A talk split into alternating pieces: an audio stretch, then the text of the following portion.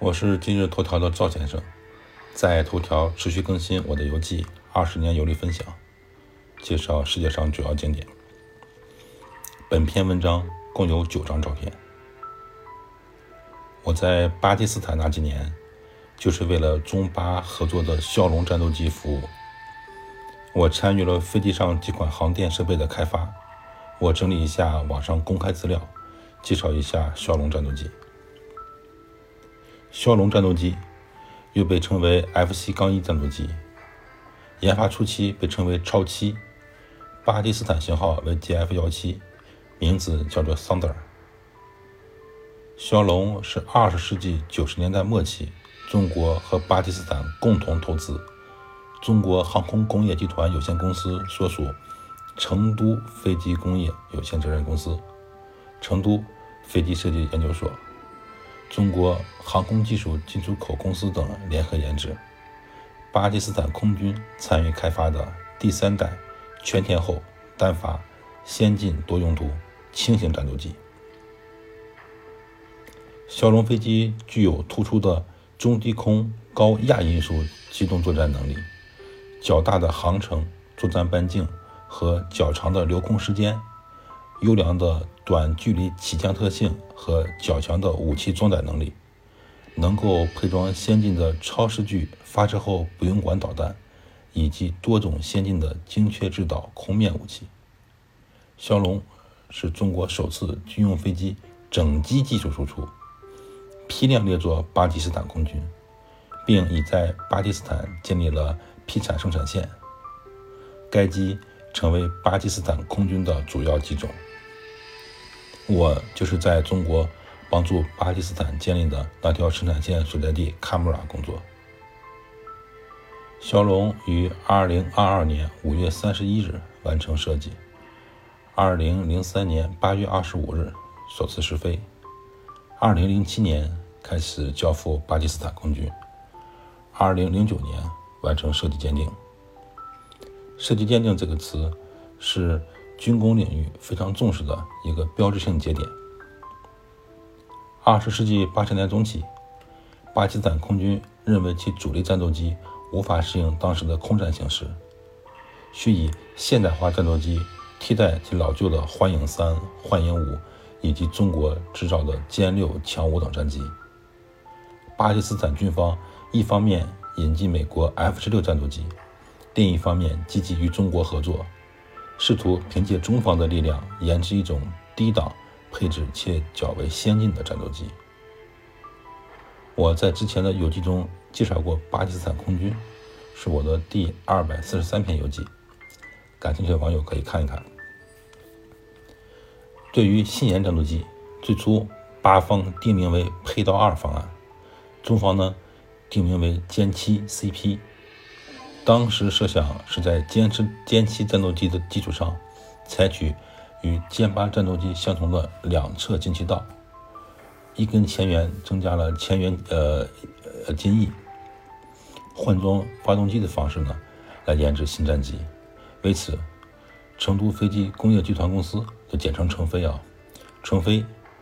与美国诺斯伯格鲁曼公司呢签署协议，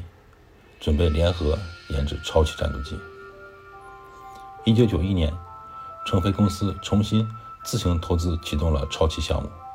并计划于一九九八年原型机首飞。不久，得知消息的巴基斯坦表示有兴趣再次参与联合研制。一九九二年二月，中国政府正式邀请巴基斯坦空军投资超七计划。作为回报呢，巴方有权全面参与研发过程。并拥有联合生产权。二零零一年二月，成飞公司制造出了一架全尺寸金属模型。二零零一年九月，冻结了 FC 原型机的技术状态，开始进行详细设计。二零零二年五月三十一日完成设计。二零零二年九月十六日，制造出首架原型机，标志着 FC- 杠一项目迈出实质性的一步。二零零三年八月三十日，F 四一战斗机零一架原型机首飞成功，零二架呢完成了静力试验。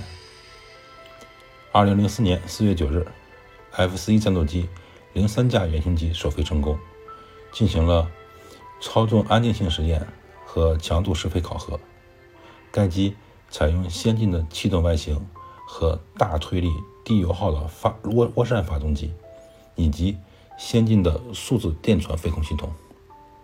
综合化航空电子和武器系统，具备发射中距弹、实现多目标超视距攻击的能力。具有多种先进的精确导航、战场态势感知、目标测试与识别、作战攻击以及电子战等功能。二零零四年六月十五日，中国和巴基斯坦政府双方签订 FC 杠1或者叫 GF-17 战斗机在巴基斯坦合作生产组合同和技术改造生产线合同。二零零四年七月，FC-1 飞机正式命名。中方称之为 FC-1，或者叫做枭龙战斗机；巴方则称它为 GF-17，或者雷电战斗机。二零零六年四月二十八日，配备全状态航天系统和武器系统 FC-1 枭龙零四架原型机首飞成功，比原定进度推迟了一年多。枭龙零四架原型机对飞机的整个飞行状态、航电系统。控制系统和武器攻击能力进行了全方位的测试，并且通过考核，这表明枭龙战斗机已经具备了可以批量生产的能力。中国向外国出口 F 四一战斗机配备的呢是俄罗斯的 RD 九三发动机，对此，中俄之间曾经发生争议。经过谈判，最后，二零零七年四月，俄罗斯同中国达成协议。同意中国采用俄制 RD-93 发动机的 FC 战斗机向第三国出口。航空发动机限制了中国战斗机的发展，中国成立了航发集团来解决这一个卡脖子的问题。二零零六年三月，中巴枭龙项目的主管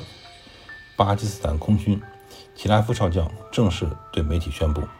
首批中巴联合研制的。FC-1 战斗机将装备巴基斯坦空军。巴基斯坦空军订购的总数量约是一百五十架。二零零七年一月，第一批 FC-1 战斗机正式交付巴基斯坦空军。二零二一年四月三十日，印度媒体《欧亚时报》报道称，枭龙战斗机已经配备了歼二零同款的最先进的导弹。就技术指标而言，枭龙战斗机采用中等展旋比边条翼长轨布局，机身采用超音速面积率，梁式与半影壳式混合结构，单垂直尾翼，插动水平尾翼，双副起，全翼展前缘呃襟翼和后缘襟翼，机翼，水平尾翼，垂直尾翼。前呃前缘后掠角均是四十二度，大后掠角边条一直延伸到机身的深部。前三点起落架，座舱采用整体的圆弧风挡，水炮型座舱盖和微爆锁舱盖以及零零弹射救生系统，视野较好，弹射系统呢也非常可靠。二零一七年四月二十七日。FC-1 枭龙双座战斗教练机在成都首飞成功。该机型是中国枭龙单座战斗机基础上研制开发，具备实战和教学多种功能于一体的轻型战斗机，也是当今国际军用战斗机市场上性价比较高、具有超视距空战和精确对地打击能力的第三代轻型多用途双座战斗教练机。基于枭龙飞机问世以来的优异表现，以及枭龙双座机高性价比等优势，枭龙双座机在研制过程中就已经获得了国外的订单。双座枭龙并不是中国空军自己的项目，除了满足巴基斯坦需求以外，跟单座枭龙一样，也是主要面向国际出口市场。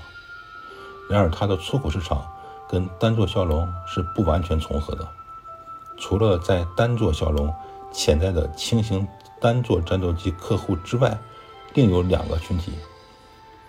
既需要高端轻型战斗轰炸机的客户和几乎拥有第五代战斗机的客户，他们都需要双座枭龙。二零一九年二月二十六日，印度和巴基斯坦发生空战。来自巴基斯坦社交媒体的视频和消息显示，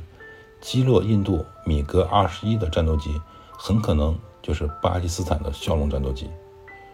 这可能是这个战斗机的首个战果。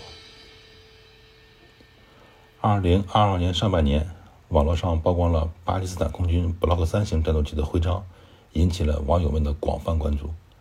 这是巴基斯坦专门用于测试枭龙三战斗机的徽章，徽章上显示了枭龙三型战斗机最强火力模式的配置。那么，枭龙三战斗机到底有多强呢？原来，这款武器有多个武器与多功能的吊床挂载，可以挂载最多九枚导弹，然后对地、对空、对海攻击毫无压力，直接让巴基斯坦空军战斗力啊！倍增。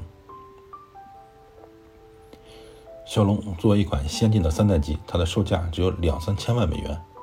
要知道，就连俄罗斯的苏三零和苏三五的价格都是它的好几倍。所以，就骁龙的性价比来说，它绝对称得上物美价廉。但它之所以在国际上难卖，很多国家表示，这一切都是因为骁龙它没有实战经验，各国不敢去冒这个险。事实上，骁龙为了控制成本，它的综合性能上自然没法和西方国家外售的三代机做比较。所以，就算骁龙比较便宜，对一些不差钱的国家来说呢，他们还是希望向美国购买 F 十六这样被大众认可的战斗机。而骁龙，它的用户呢，只适合一些中低端消费国家水平。赵先生，二零二二年十二月十一日。